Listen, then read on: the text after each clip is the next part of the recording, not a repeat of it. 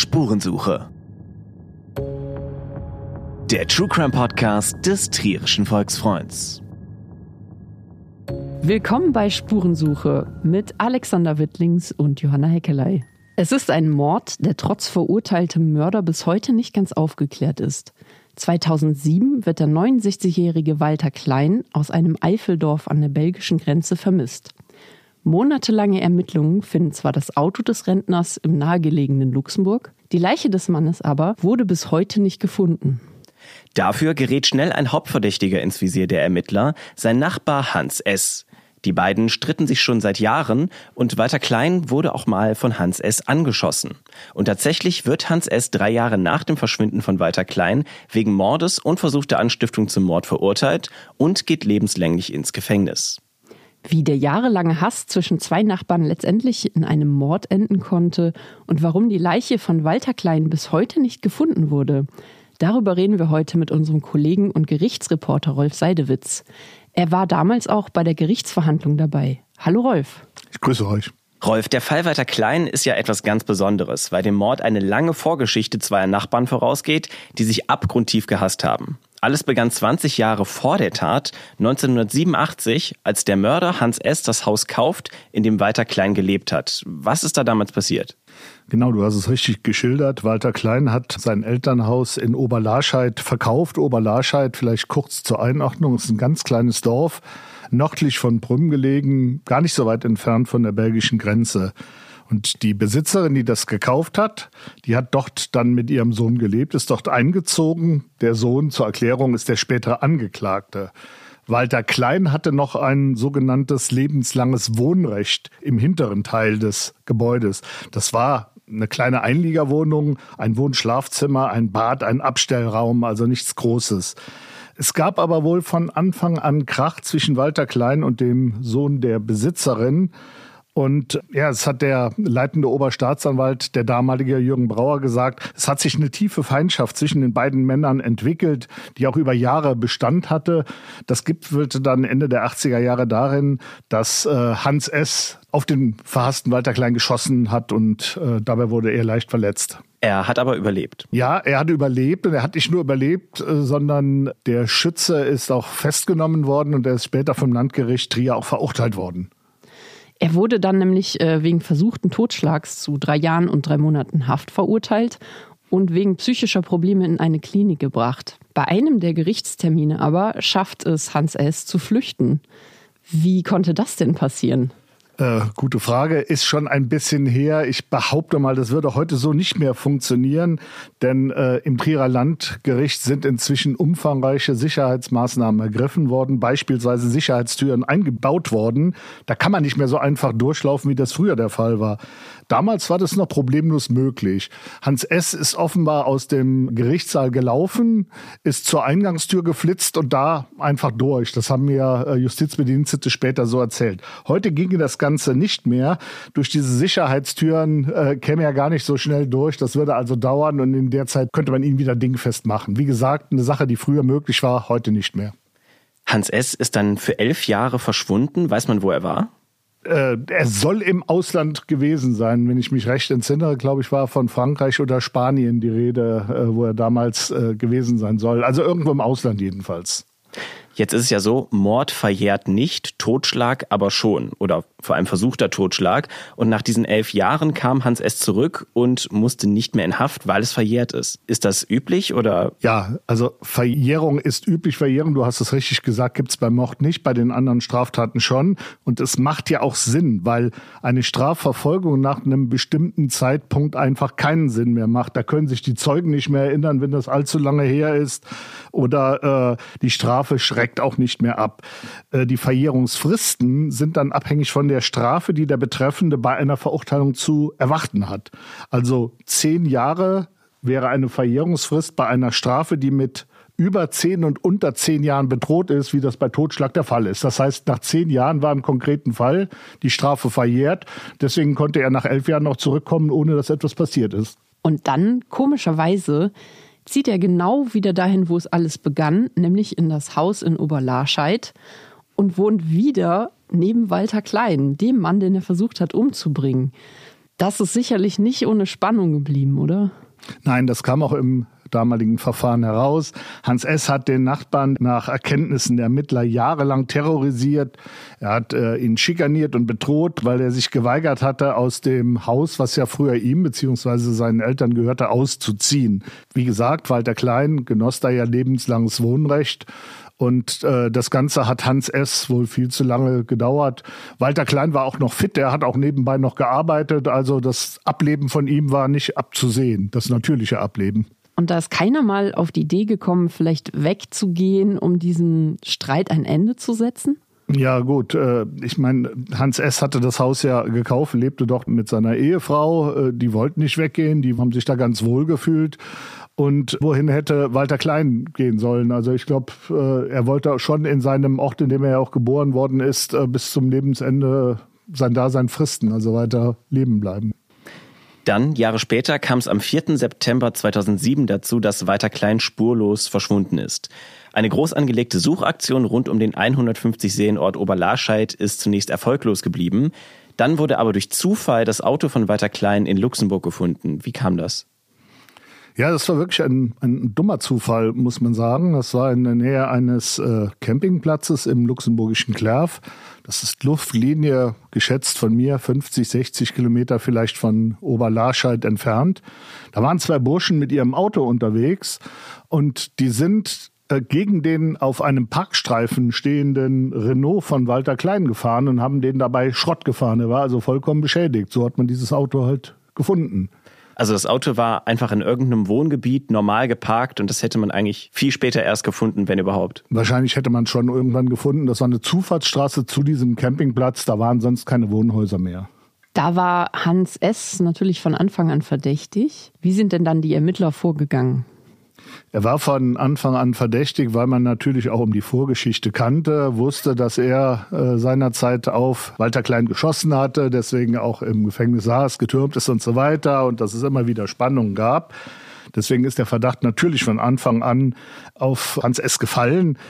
Äh, das sagte der damals federführende Ermittler im Prozess. Wir hatten von Anfang an den Verdacht, dass der was mit dem Verschwinden des Rentners zu tun hatte. So Harald Richter am zweiten Prozesstag. Das Dumme war nur, sie hatten keine Beweise.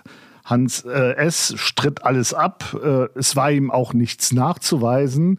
Äh, deswegen ist man beispielsweise hingegangen und hat sein Auto verwanzt Jetzt hat er das offenbar gemerkt oder hat sich gedacht, dass da äh, Wanzen von der Polizei platziert worden sind.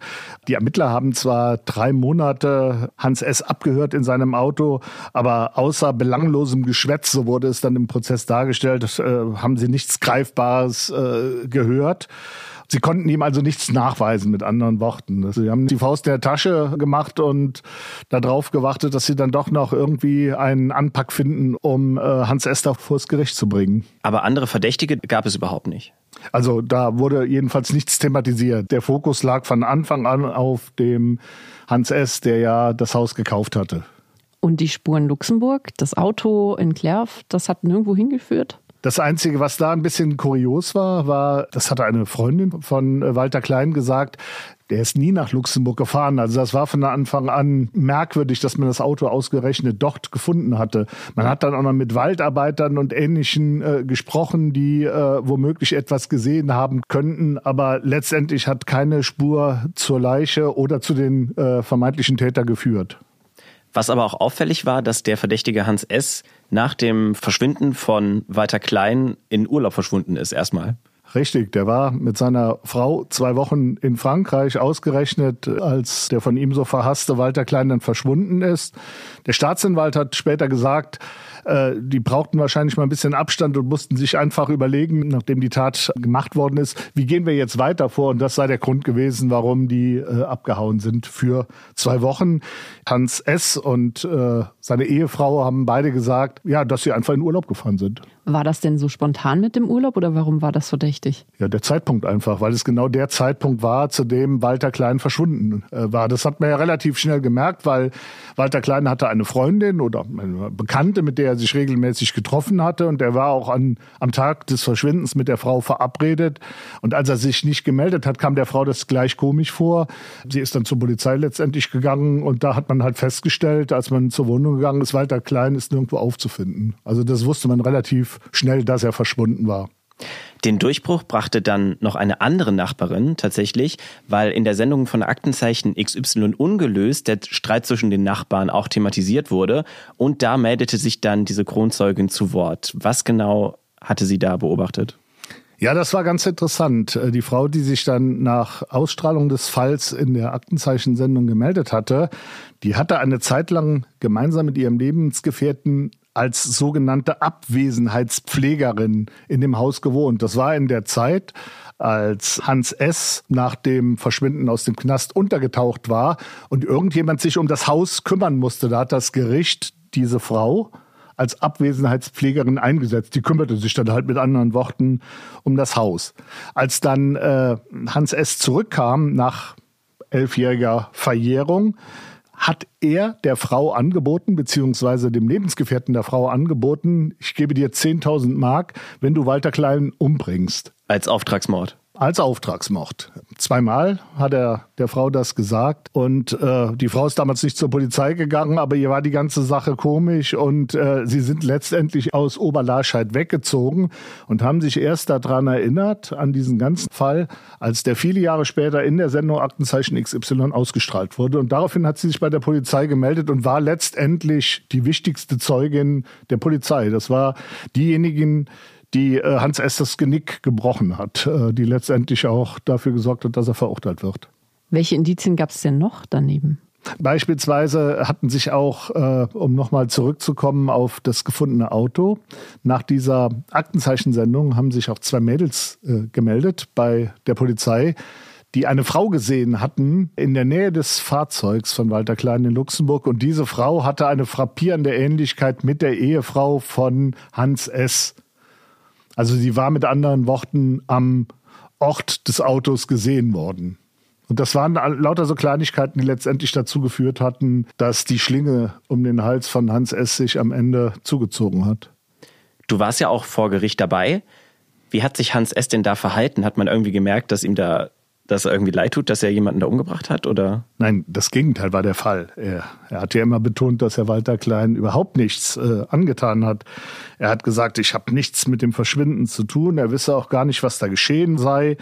Äh, in seinem letzten Wort, äh, was dem Angeklagten ja im Februar 2011 dann zugestanden worden ist, sagte er, dass äh, der Staatsanwalt skrupellos sei und dass er die Zeugen zu Falschaussagen angehalten habe.